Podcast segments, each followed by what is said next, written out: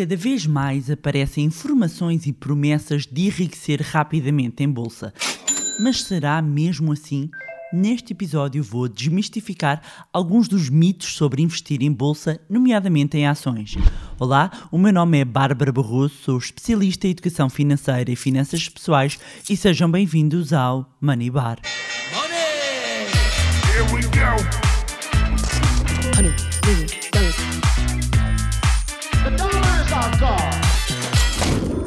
Olá, meus amigos, como é que vocês estão? Espero que estejam bem e, como sempre, com saúde, que é o que se quer.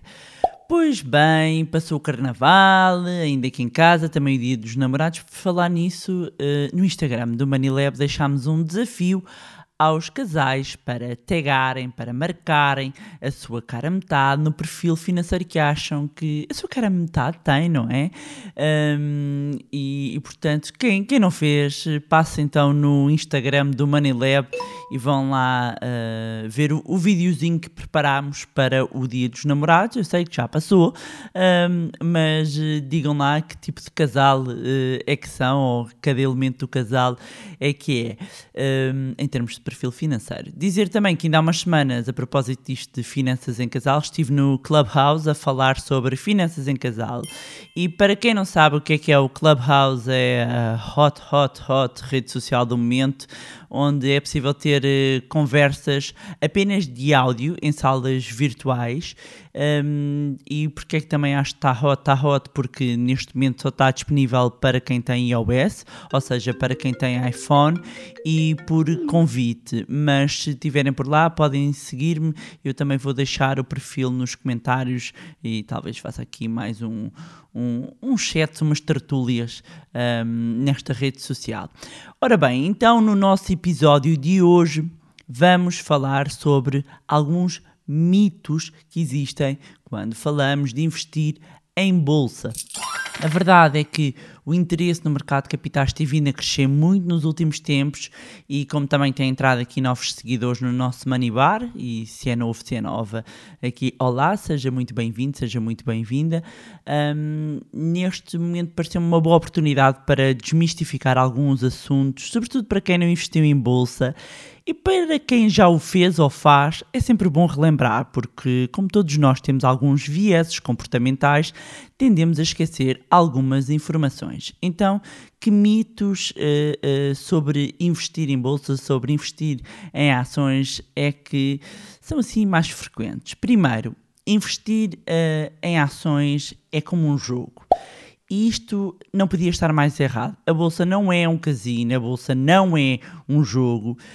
Um, e esse raciocínio até faz com que, por um lado, uh, há quem tenha muita vontade de jogar, do gambling e de entrar, por outra, afasta outras pessoas do mercado de ações. E, um, e é preciso entender e perceber, se calhar, o que é que significa comprar ações. Uma ação representa uma, uma parte, uma parcela de uma empresa. Isso dá uh, direito ao titular de reclamar ativos, de ter uma participação numa fração dos resultados gerados pela empresa um, e, e, por vezes uh, os pequenos investidores pensam que as ações são simplesmente um veículo de negociação, não é? um papelinho, uh, neste caso nem papelinho, não é? Já, já lá vai o tempo. Esquecem-se que as ações representam propriedade. Um, e no mercado de ações os investidores estão constantemente a tentar avaliar o lucro que vai sobrar e que vai calhar ao, aos acionistas e, e, depois isto vai tendo impacto no preço da, da cotação Uh, e a verdade é que a perspectiva para as condições dos negócios está sempre a mudar, assim como os ganhos futuros da empresa, e avaliar o valor de uma empresa é complexo no sentido em que existem muitas variáveis envolvidas. E se no curto prazo uma empresa pode sobreviver sem lucros, ou seja, uh, uh, o seu preço formado com expectativas de lucros futuros e não nos de agora, nenhuma empresa vai conseguir manter-se para sempre com este desfazamento. Quando eu digo este desfazamento, é no final o preço das ações de uma empresa tenderá a mostrar o valor dessa empresa. Pode haver um desfazamento e neste momento até no mercado encontramos muito desfazamento disto, um, mas uh, a tendência é, é, para esta aproximação do preço ao valor justo uh, da ação. Um jogo, por oposição, um jogo é uma soma zero, não é? Tira, tira dinheiro de um, de um perdedor, dá ao vencedor, não é criado nenhum valor, um, ao passo que uh, uh, uh, na riqueza geral, mesmo de um país, de uma economia, aumenta com o investimento, à medida que, que as empresas também competem entre si, não é? Aumentam a produtividade, desenvolvem novos produtos, melhoram as vidas, ou seja, quando estamos a investir, estamos a criar riqueza. E isto não deve, não pode ser confundido com um jogo de soma zero. Ok? Portanto, é primeiro mito arrumado. Segundo mito, que é preciso muito dinheiro para começar a investir uh, em bolsa e que é só para ricos. Ora bem, isto é completamente um mito, né? É um mito. Uh, estamos aqui a tratar de mitos, é um mito. Uh, Claro que é preciso dinheiro uh, para ganhar dinheiro e, e, e, portanto, nós precisamos de algo para começar, não é? Uh, mas se nós formos inclusivamente estudar uh, o, do, a história dos investidores mais bem-sucedidos, quase todos eles começaram com muito pouco dinheiro. E pode começar com um euro, há ações por menos de um euro. Um, pode-se começar com fundos de índice passivo, pode-se começar com vários instrumentos em que não é preciso ter muito dinheiro. E mesmo com mil euros já é possível começar, começar a construir aqui uma, uma carteira, uma carteira de, de ações. Um, e sim, existem ações que têm o preço alto uh, e que no início não vai caber uh, uh, na carteira, mas não há motivo nenhum para não começar a, a investir, mesmo que seja com pouco dinheiro. E, aliás, há, há, aqui mesmo também um episódio uh, neste podcast onde é dedicado só a como investir com pouco dinheiro. Depois, terceiro mito, muito vendido. Pode ficar rico rapidamente, ou seja, vai ficar milionário da noite para o dia. Wrong. Amigos, é mito.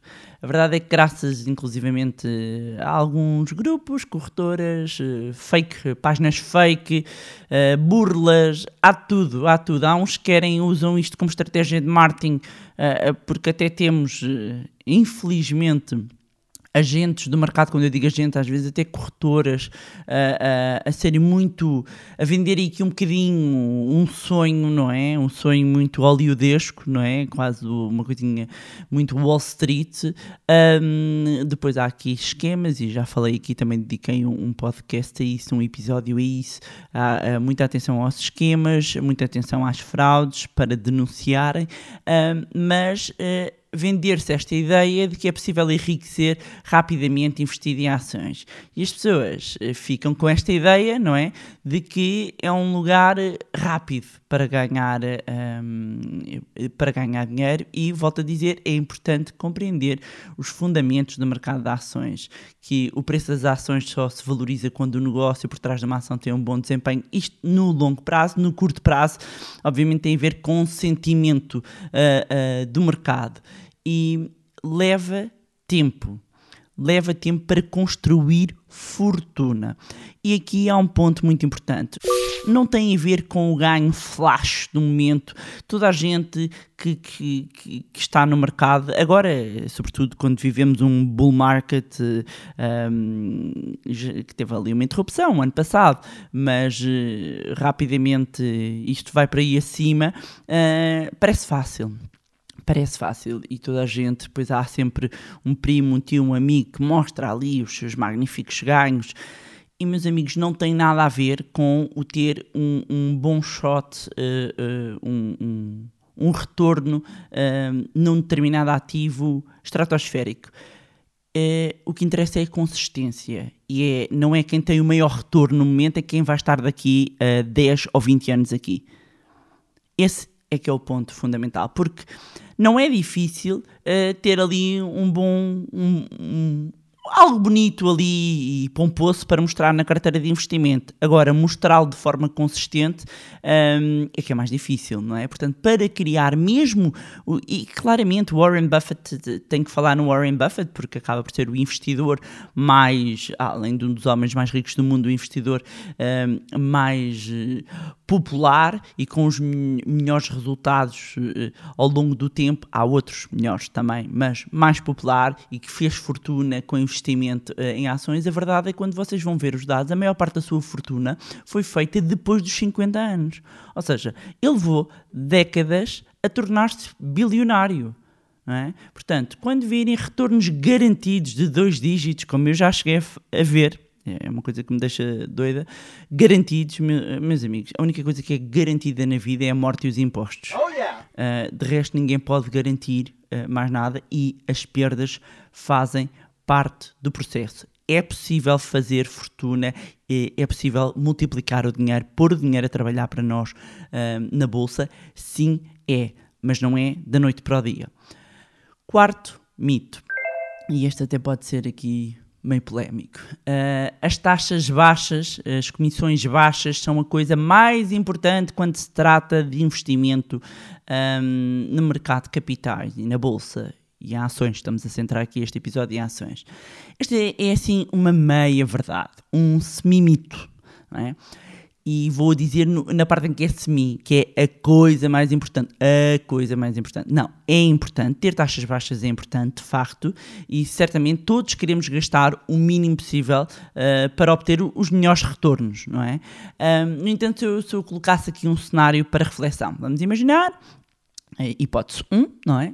Exemplo A, como queiram, que vamos investir num fundo de índice, de ações, num ETF, e para quem não sabe o que é, é um ETF, um Exchange Trade Fund, também há aqui um episódio, portanto, quem chega agora, eu recomendo depois deste episódio, comece pelo 1 e vá passeando aqui pelo nosso Money Bar, uh, porque há, há, ali uma sequência uh, importante, sobretudo hum, ali até meio, até meio dos episódios que estão gravados até ao momento. Uh, e vamos imaginar então que tem uma rentabilidade de cerca de 7% ao ano, e que tem ali uma taxa um, de custos, não é? De 0,05. Portanto, isto significa que teria um retorno de 6,95% ao ano. E nós estamos aqui a contabilizar a parte uh, fiscal. Ou seja, como, como existe volatilidade no mercado, há um, uns anos até pode ter retornos de 20%, 15%, noutros tem perdas dessa ordem também, 20%, 15%. Então, centramos aqui numa média de 7%, portanto 6,95%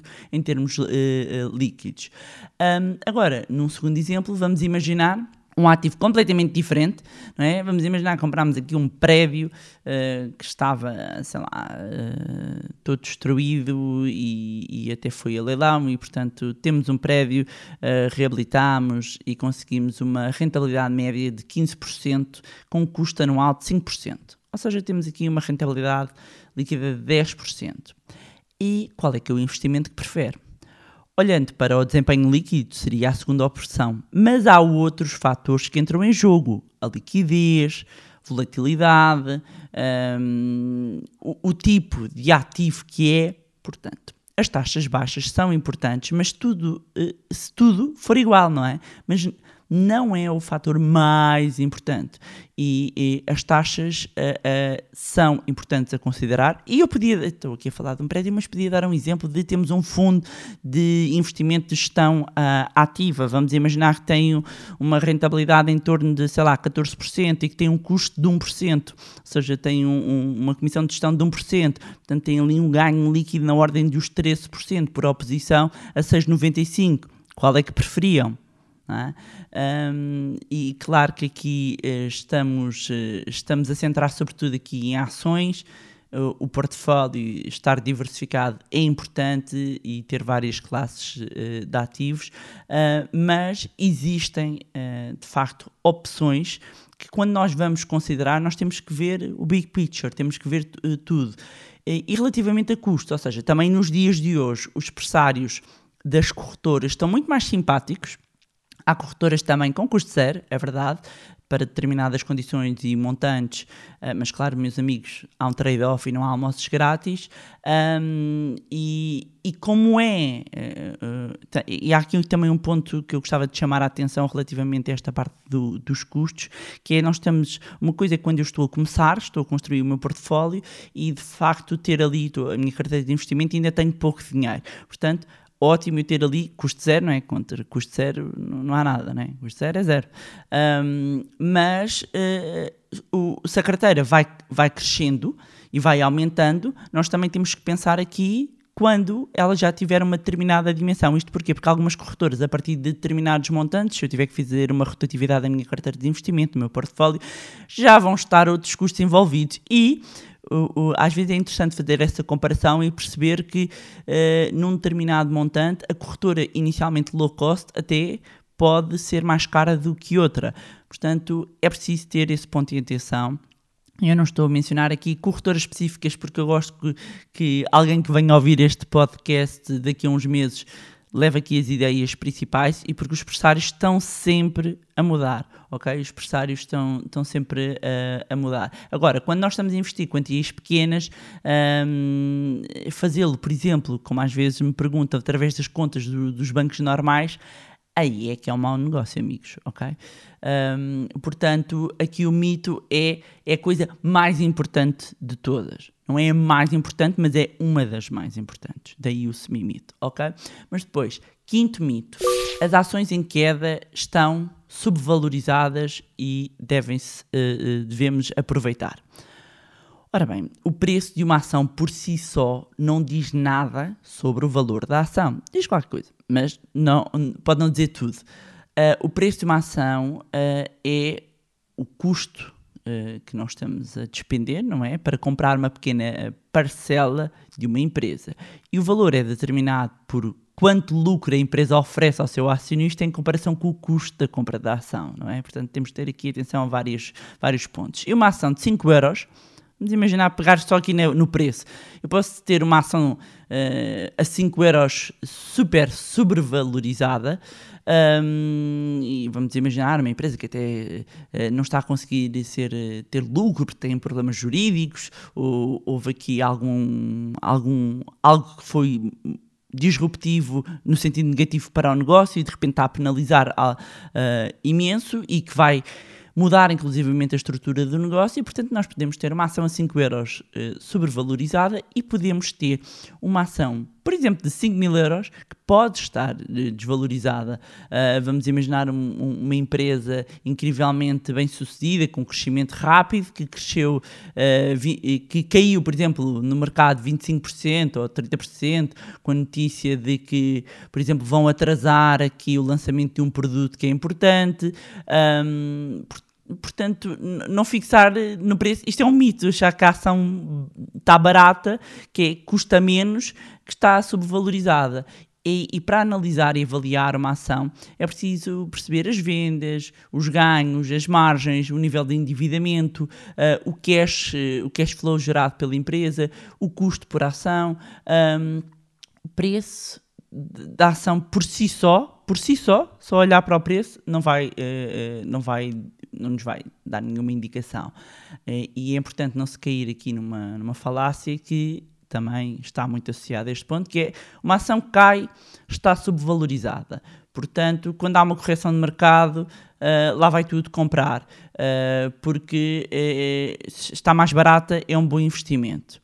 Atenção que é verdade que o mercado às vezes acaba por punir excessivamente uma boa empresa e ela pode estar de facto subvalorizada, mas muitas vezes as ações foram caíram por algum motivo, ou seja, algo pode estar errado com o negócio, hum, portanto não é, não é tão simples uh, quanto, ok, vamos comprar as ações que caíram.